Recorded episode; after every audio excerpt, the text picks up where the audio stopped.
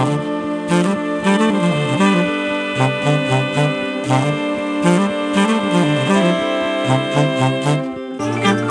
ドバイブスミッドナイトラクザ by 倉園慶三こんばんは。ただいま6月28日水曜日の午前2時34分ですね、えー昨日から今日まで、えー4人の方とねあのワンオンワンのセッション私のワントレ2をやってきましてえー前もお話ししたしたとか多分何回かこの番組でこの話はしてるんだけども、えーなぜかですねこの近接したセッションでね、えーえっと全くそのそれぞれの方の抱えるそのテーマというかね、えー課題とかそういうものが異なっているにもか限らず、えーなぜかこの共通の話題がねえっと、一つ二つ登場するというね不思議な現象がありましてまあこれはあの以前もお話ししたようにその私の中にそれがあるからっていうねここもあの、うん、可能性としては大いにあるんだけどもいやでもなんか、うん、それだけじゃないちょっとこう謎なんですよね。多分これはもう永遠に解き明かされない謎だと思うんですけどもで今回もですねこの4人の方を通して一つ共通するキーワードというかね僕の中ではまあ一つのテーマがこのありましてこれが、えー攻撃のないコミュニケーションというね私の本で、えー書いた後手に回るというやつなんですよ。うん、でまあ一般にはね先手必勝と言われてるようにまあととにかく先んじて手を打つこれがやっぱりそのうまくいくう秘訣なんだっていうふうにね考えられているんですけども私はどうもこの 現実と向き合う上でねうん、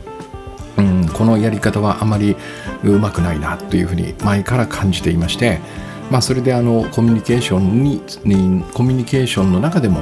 やっぱり先手を打とうとするんじゃなくて後手に回る方が絶対にうまくいくっていうことであの本を書いたんですよね。まあ実際その私がね、えやっているこのセッションにおいてもねワントレにおいても、えまず私は先手を取るなんてことはなくて、えーとにかくもう本当にじっくりとねお話を聞かせていただいて、えー当然そのお目にかかる前からね、えー今日はこの方はこういう話をしようかなとかねそんなものはもう一切持たずに全く役に立た役に立たないと思ってますからねまああの2週間前に会ったり1週間前に会ったりしたその人と本当に違うんですよやっぱり。毎回毎回全然その別な別な感じをねこう携えていらっしゃるのでその時々で、えその方のお話をねやっぱりじっくり業種傾聴っていうかね、えーリスステアという あのグッドバイブスの合言葉でもあるんだけどもそしてフィールですね感じ取る。これをあの本当に後手に回りながらやって、えー全くどう答えていいかわからないという時間をね、えー怖がらずにね、えっと、自分とそして、えっと、目の前にいるその相手ですね受講者の方。この2人をあの信頼してですね必ずいい答えがどっかにこのあるぞと見つかるぞとそこにこの2人でね導かれていくんだから、えー先んじてなんか答えをひねり出そうなんてせずにね、えーそれが浮かぶまで待っていようというこの感じ。まあだから途中でねうわどうしたらいいんですかねみたいなことが多々あるわけですよ。いや僕にも分かんないなとかって。でこれはもう正直にね浮かばないと。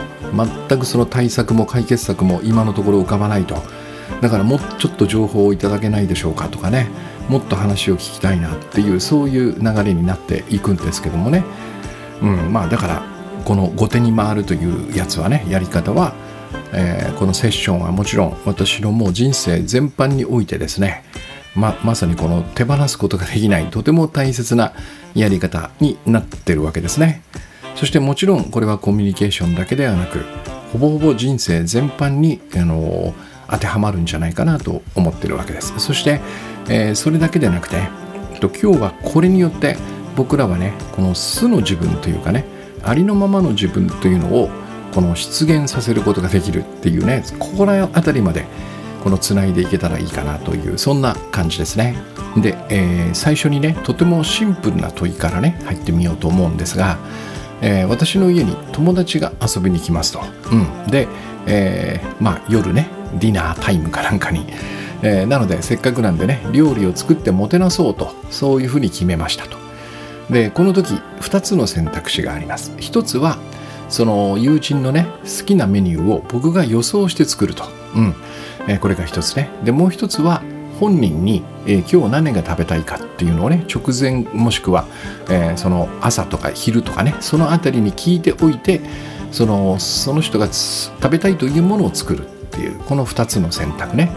これがどちらが楽でより良い結果をもたらすかっていう問いなんですね。でもちろんここにねあのサプライズみたいな要素を盛り込んでしまうと、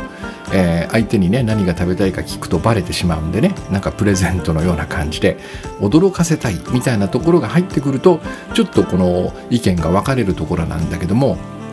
でも今日の目的はもてなしね、えー、友達がまあうちに遊びに来るとそこでまあ料理を楽しんでほしいとえー、もしゴールがもてなしだとすると僕はやっぱり圧倒的にこの好みをね聞いてから作る方が、えー、このゴールにふさわしいかなと思うわけですね。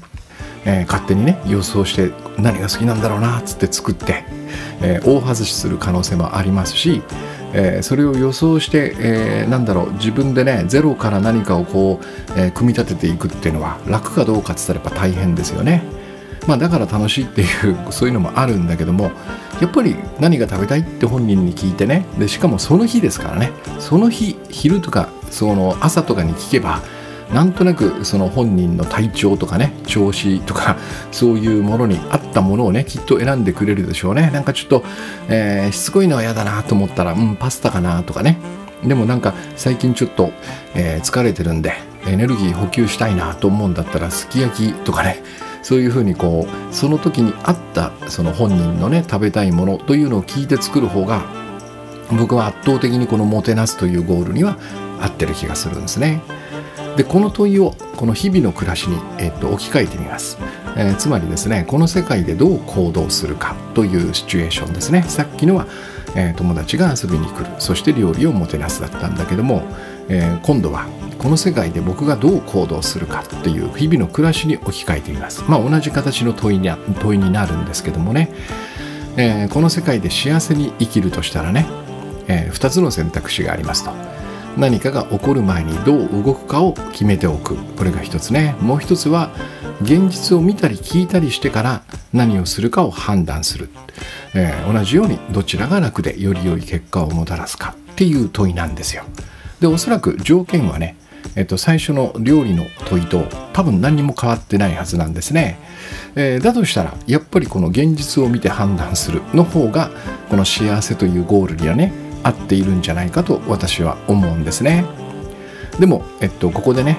えー、ちょっと厄介なことに僕らの中にはね、えー、間違えたくない損をしたくないとかねあるいは手遅れになりたくないとかえー、場合によってはね周りの人からこの愚かだと思われたくないみたいな、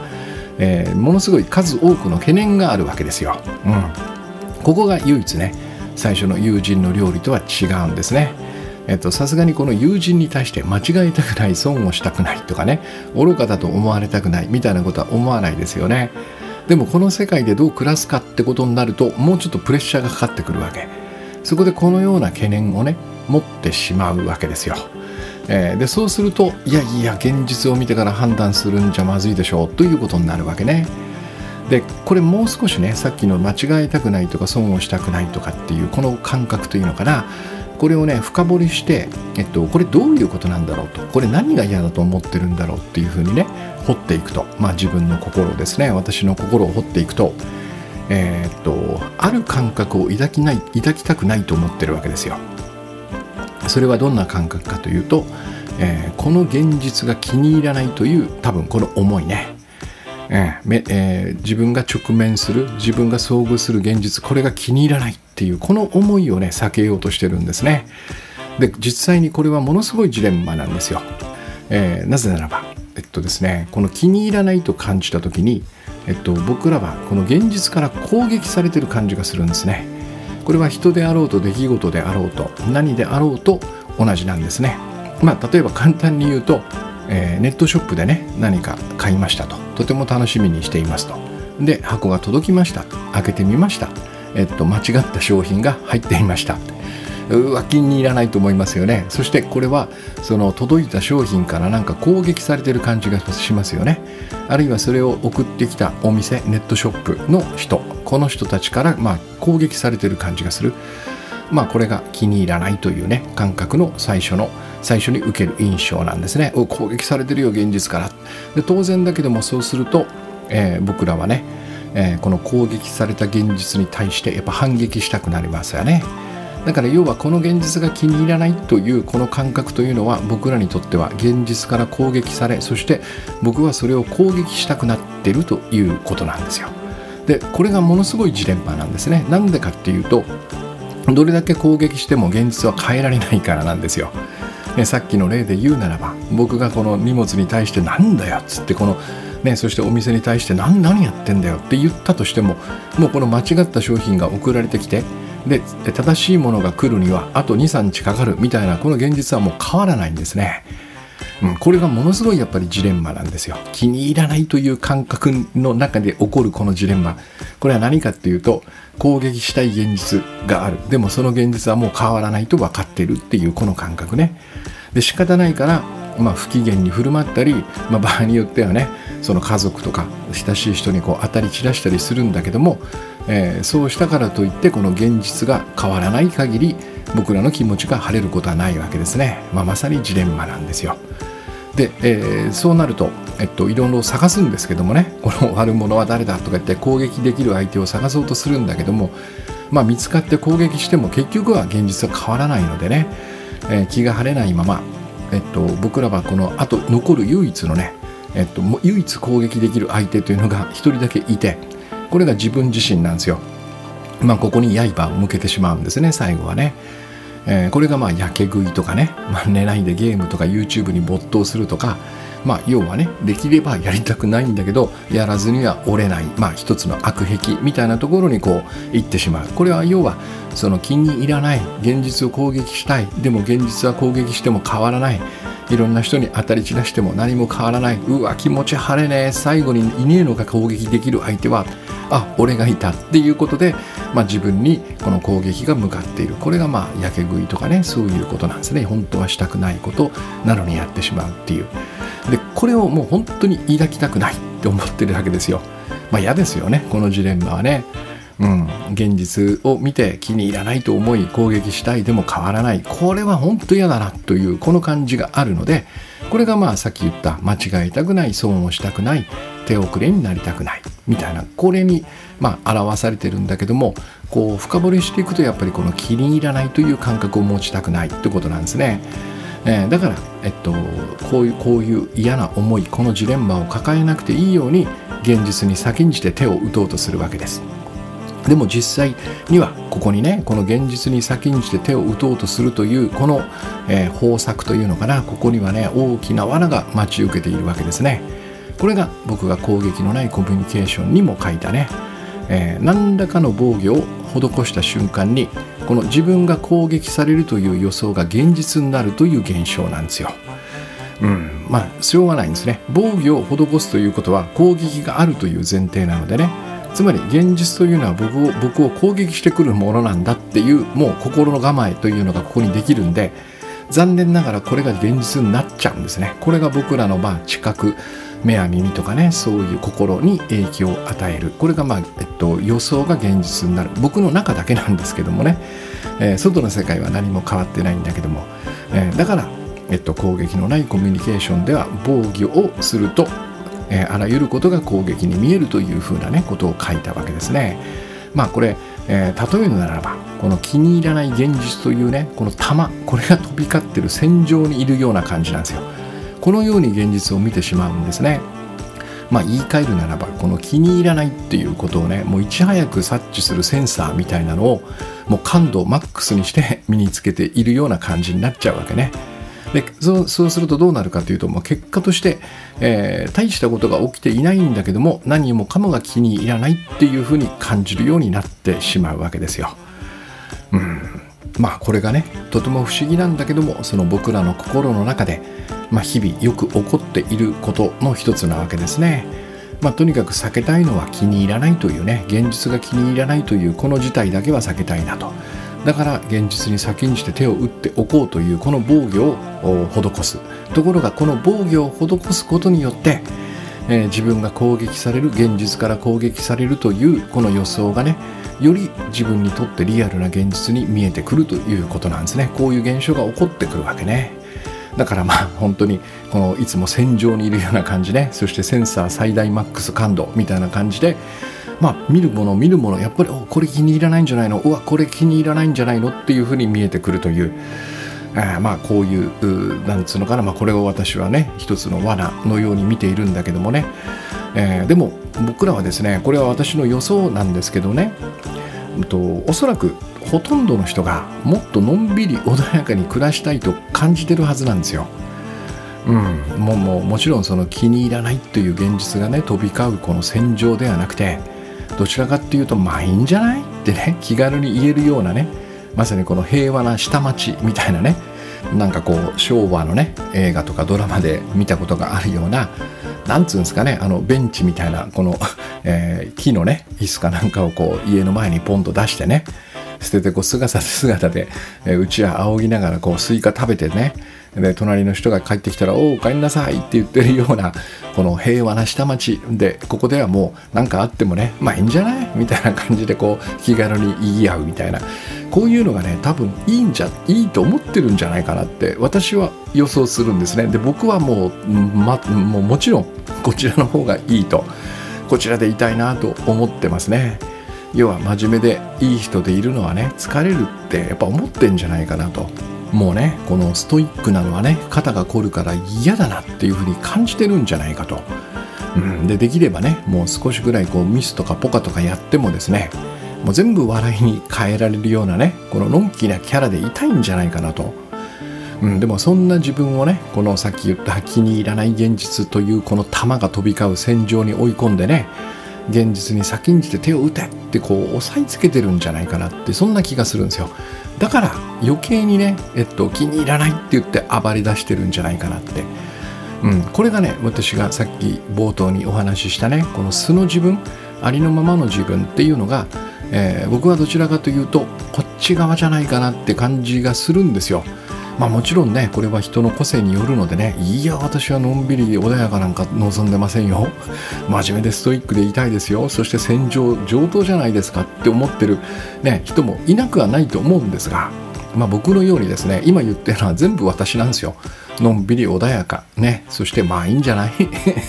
それから真面目でいるのは疲れるよね。ストイックなら嫌だよね。と。ミスポカいやいやもう笑いに変えようよみたいな、えー、こういう感じがもしねなんとなくそっちの方が私だよね私素の私だよねって思うんだとしたらねもう余計にこの現実に先んじてこの戦場に追い込みながらね手を打てっていうこれを、えー、やめた方がいいんじゃないかなっていうのがね私が今日お伝えしたいことなわけですね。うんで、えっと、このような自分で暮らすことは僕は全然不可能じゃないと思ってるわけです。うん、全く難しくないだろうなと思ってる。まあ、えっと、えー、一つのハードルはね、さっき言ったこの気に入らない現実に、えっと、遭遇したくないというね、まあ、ここの懸念だけなんですよね。えー、で、しかもその懸念もね、さっき言ったように、この防御を張るからそのように見えているという逆効果になっている可能性もあるわけ。だとしたらこの思い切ってねその のんびり穏やかまあいいじゃんっていうこのありのままの自分。これがねあありのままはそっちかな私は僕はと思うんであればこっちの自分を解放して本当にねその不都合が起こるかどうかを見てみるのがいいんじゃないかと、うん、これがまさにね今日のテーマなんですね。私が本当にお伝えしたいこと。うん、で、えっと、この逆にね「いや素の自分出していいよ」とかねありのままの自分で生きていいんじゃないって言われてもどうしていいか分かりませんよね。うん、だからこの具体的な方法だというふうに私は捉えてるわけですね。えー、だからここで最初の問いに戻るんですよ。うん。料理？友人の好みを聞いてから作ればいいじゃん。えー、この人生？現実を見てから判断すればいいんじゃんというねたったこれだけの単純なことなんですね。でこれによってね僕らはねこの心を攻撃とか防御に使うんではなくてこれまさにさっきね現実に先んじて手を打とうというのは心がやってることなんですよね。えー、そしてこれは何のためにやってるかっていうと気に入らない現実ということに遭遇しないための防御なんですね。そしてこれによってねその余計にこの気に入らない現実が目に入ってくるようになるとそれをまた攻撃し始めるこれも心がやってることなんですよねだから僕らはこのこっち側にいる時っていうのはこの心を主に攻撃と防御に使ってる。でこれをそうじゃなくて本来の目的に使うということができるようになるわけですね。この現実を見てから判断するというこちらにシフトすることによってね。えどういうことかというと僕らにはですねこれはもうこの現実に先駆けて手を打つというやり方をやっているうちに結構忘れてしまうことでもあるんだけども、えー、僕らにはですねこの他の人の言動とか出来事とかからね何かを感じ取る心があるんですよ。この心というのは多分そういうものを感じ取るためにあるんですよね。そしてこのね心が感じたフィーリングをもとにね最善の行動っていうのかなこれを思いつくひらめきもあるんですねでこの心とひらめきっていうのはねどちらもこの僕という個性が生み出す唯一無二の答えであるはずなんですよもし皆さんがこの心ひらめきを使って何かをね答えを出したとすればそれは皆さんという個性が生み出す他の誰でもないその人の唯一無二の答えであるはずなんですよ。えっと、だとしたらこれが間違ってるとかね愚かとかそういうことを判断できる人はどこにもいないということですよねだって他のね誰でもない僕の心がそのように感じそのフィーリングをもとに僕がひらめいたわけですからね。これどなたがやったとしても唯一無二になるんですよ。これは、えっと、比べたりなんか比較したりね、えー、もうそのなんつうのかないい悪いの良し悪しを第三者が判断できるようなことではないはずなんですよね。でおそらくそのように判断する人批評する人がいたとしてもその多くは僕の人生に何の責任も負っていないはずなんですよ、うん、だから、えっと、これを信頼するということですねで私の心そしてひらめきというのを信頼できればですね現実に先んじて、えっと、友達にメニューを聞かずに勝手に予想して料理を作るみたいなことをせずに済むわけ何かを見てでこれをよく見て目撃してそこから僕が何を感じ何をひらめくんだっていうこの、ね、答え唯一無二の僕の答えに沿って動いていいはずなんですよ。これがさっき言ったね心の本来の使い方なんじゃないかなっていうふうに私は思うわけ。でここに対する信頼がね、えっと、薄れれば薄れるほど僕らはですね多分頭で考え出すさっきの現実に先んじて手を打つという戦略の方に偏っていくわけですね。でそちらにね偏れば偏るほどさっき言ったこの素の自分というかねありのままの自分のんびり穏やかに暮らしたいな まあいいじゃんみたいなのがどんどんどんどんこう押さえつけられていって、えー、そしてなんだか本当はねそんな風にはなりたくない自分っていうのかなストイックで真面目いい人みたいなところにやっぱり行ってしまうんじゃないかなっていう感じがするわけですね。でもう少しねこの具体的にまあ私がですよ例えばこの状態になった時ねえー、なんだろうこの気に入らない現実ここにね、えー、遭遇しないために、えー、現実に先んじて手を打っておこうというこちらのね、まあ、のストイック路線に、えー、行った場合にどんな状態に陥るかっていうのをちょっと今日ね、えー、と思い出してみたんですね。まあいくつかあったんだけども例えば、えー、なんかこう正しいやり方を模索してねもうそれに時間かけて情報を集めすぎてえっと、最終的には何を信じていいのか全然わからなくなってくるっていうねこの感覚、うん、それから先の先の先までこの予定をびっしりと入れてしまって、えっと、なんだか知らないけど昨日休まる暇がないっていうかね、まあ、自分で自分を追い込んでるみたいな感じかな。それからまあこれが攻撃のないコミュニケーションで書いたやつなんだけども人と一緒にいるとね相手の考えてることとかこの気持ちをねいち早く察知しなきゃなんないと思ってものすごく疲れてしまう。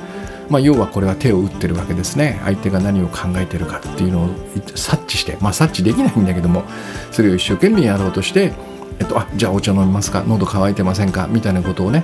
まあ、一生懸命やるわけですよ。でこれで疲れちゃうよなと。もうこの読もうとするだけで疲れてしまう。そしてもうこれを読みを外したもん外そうものならねものすごいがっかりしますよね。うわみたいな。せっかくこんなに気使ってやってんのに外しちゃったよみたいなね。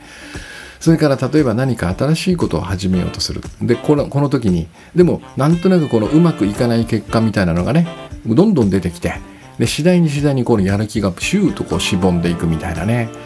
でこういうことあなんかちょっと当てはまるぞとかね。あまさに自分だとかって感じたらですねこれはもうまさにこの現実に先んじて手を打つというねこの動き方の弊害じゃないかとここを疑ってみるといいと思うんですよ。うん、でまあさっき言ったようにねここに対してもう一つ僕らはね、えっと、もっとその現実に先んじて先を読むとかね察知するとかそういうことよりももっと優れたものを持ってるんですよ。これが心とひらめき。えー、現実から何かを感じ取る心ですねそしてそこから最善の行動を思いつくひらめきここをまあ思い出しながら、えー、信じながらねここの信頼を回復させながらまさにこの頭ではなくてね心とひらめきを使って対処するっていうふうに捉えてみるんですね。でこれまあ、えっと、もっと別の言い方をするとですねうんと、これはこれはってつまりこの生きてるとことですね。この人生は本当のことはわからない私という人間がやってるんだよなっていうこの事実を思い出すというのが大切なんじゃないかなって気がするんですね、まあ、特にこの人を相手にする場合ですよね。うん。まあえっと同僚でもいいし友人でもいいしね。まあ例えば私のような仕事をしていれば、ね、受講者とかね、まあ、先生で言えば生徒とか。それから親であれば子供、えっと、子供であれば親とか、まあ、いろんな相手がいますよね。この人に僕は人としてね心を使って対応してるんだよなっていうところを思い出すということですよね。ここに実は正解とかね、えっと、損をしないやり方とか、えー、愚かではないやり方みたいなのはないんですよ。さっき言ったようにこの心とひらめきは、えっと、その人だけが持つ唯一無二の答えを生み出すあの機能ですよね。これを使ってねその現実に向き合うって何がいけないんだろうなというふうに思いますねだからもしそれでも気に入らないと もっと完璧な正しさっていうのを私は求めたいんだって思うんであればねやっぱこれ人がやるよりまさに今ね流行りの生成 AI とかね機械がやる方が、えっと、全然向いてるんじゃないかなって思うわけですね。まあだからね、うん、だとしたらそっちに任せるよっていう選択もなくはないんだけど僕はやっぱりこの 僕らが持っているこの心とひらめき、ね、そして本当の本当のことがわからない僕という人間がやってるんだよなというねこのある種このアバウトな感覚いやこれで十分なんじゃないかなっていうふうに思うわけですね。だから今さっき挙げたようなねこの情報を集めすぎて 何を信じていいかわからないとかね予定びっしり入れすぎて気が休まらないとか人と一緒にいると本当に気持ちを察知しようとして疲れるとかね何か始めようとすると結局 あのうまくいかない結果が出てきてしぼんじゃうとかっていうこういうところになんとなくハマってるなっていうふうに思ったらですねえっと、ここでおそらくね僕らはその素の自分ありのままの自分というのをここで押さえつけてるんですよ。うん、本当は正しいやり方なんかその集めなくてね僕の心が赴くままにやってみたいわけですよ。そして先の先の予定なんか入れずにその時感じたように動きたいわけですね。心の赴くままに動きたいわけですよ。そして人と一緒にいる時こそ相手をよく見てね僕の心がどう動くんだっていうことをねこの恐れや不安ではなくてですねえー、そこをこの、うんと罪のない心というのかなそういうものを使いながらえー、相手の様子それから発する言葉そういうものからね、えっと、ピュアに感じ取るということをおそらくこの人間関係でやればねきっとうまくいくはずなんですね。そして何か始めようと思ったらね余計なことを考えずにそれがその私がこの私が思いついたことなんだ。まさにひらめきですよね。ここを信頼して何も考えずに動けばいいよかったりするんじゃないかなと私は思うわけですね。でこれをやってあげることによってさっき言ったこの気に入らない現実が飛び交う戦場そしてそのね弾から自分を守ろうとするねこの防御、えー、重い鎧かな？重い鎧熱い鎧みたいなことから解き放たれていくんじゃないかなっていう感じがするんですね。でそうするとさっき言ったこののんきで穏やかなありのままの自分がボーンと現れてきてね、えー、そしてその自分は不思議なことにねえー、大抵のことを見てもまあいいんじゃねっていうふうに見るから気に入らないって感覚をね余計抱かずに済むというえー、いいことしかない いいことずくめのやり方だと私は思ってるわけですね。だから後手に回るということをお勧めするわけです。まあだからね今日の結論としては、えー、まずはですねさっきお話ししたこの、えー、私にしかない唯一無二のねこの心とひらめきこれを最大限にまあ信頼するということですね。そしてこれを使える自分というのがおそらく素の自分ありのままの自分だと思うんですよ。この自分をもう一度信頼し直すと。でいやいや頼りないなと思ったらですねえっとでもこれって本当のことはわからない私という人間がやることなんだよねっていうねこの事実を思い出す。これはとても大切なんですよ。だから、えっと、この本当のことはわからない私という人間がどれだけ先を読もうとしたって読めるはずがないんですよね。それよりも、えっと、はるかに優秀なこの心とひらめき、えー、これを現実を見ながら使うっていうこのこの自分を信頼してえっと、さっきのね料理の話で言うならばこの注文を先読みする料理人になるんではないってことですね。もう嫌ですよね。注文を先読みする料理人。もう僕の前にそいつがポンと現れてね倉園さんあのあんたが好きなら大体こういうもんでしょとかってパッて出してね。いやいや俺の苦手なサバが入ってんじゃんみたいなね、えー、こういうことになるのではなく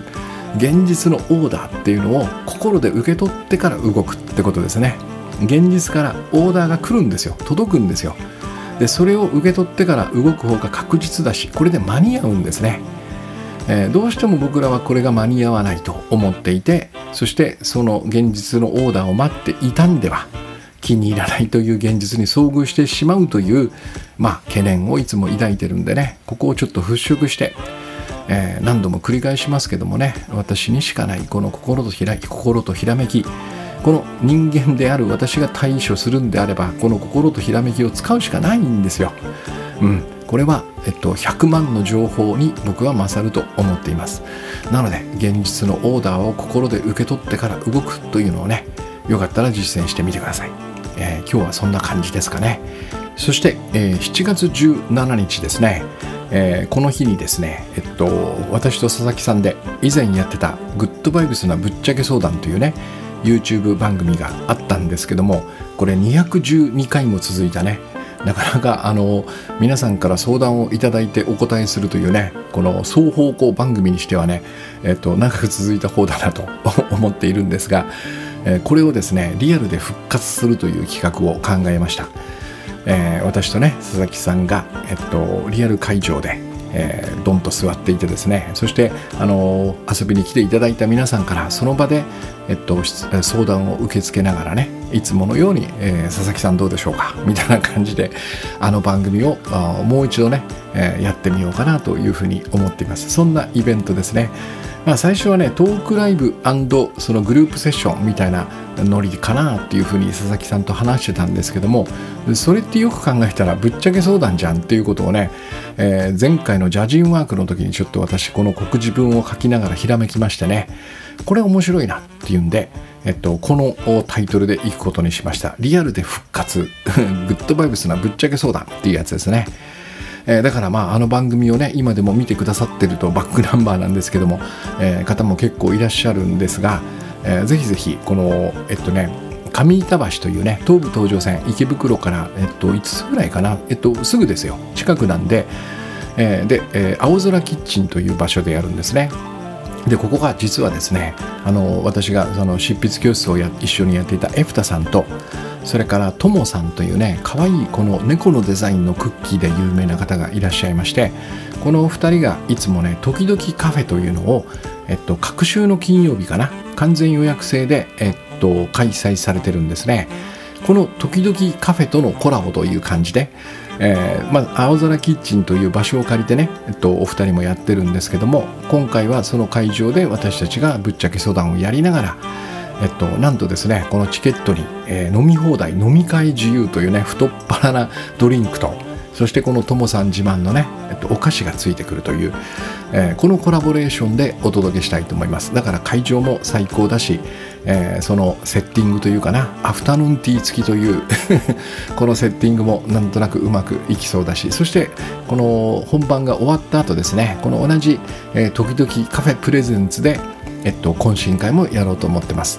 なのでまあ楽しいイベントにねできたらいいなと思ってますんでよかったらぜひ7月17日海の日ですね祭日月曜日祭日なんですが、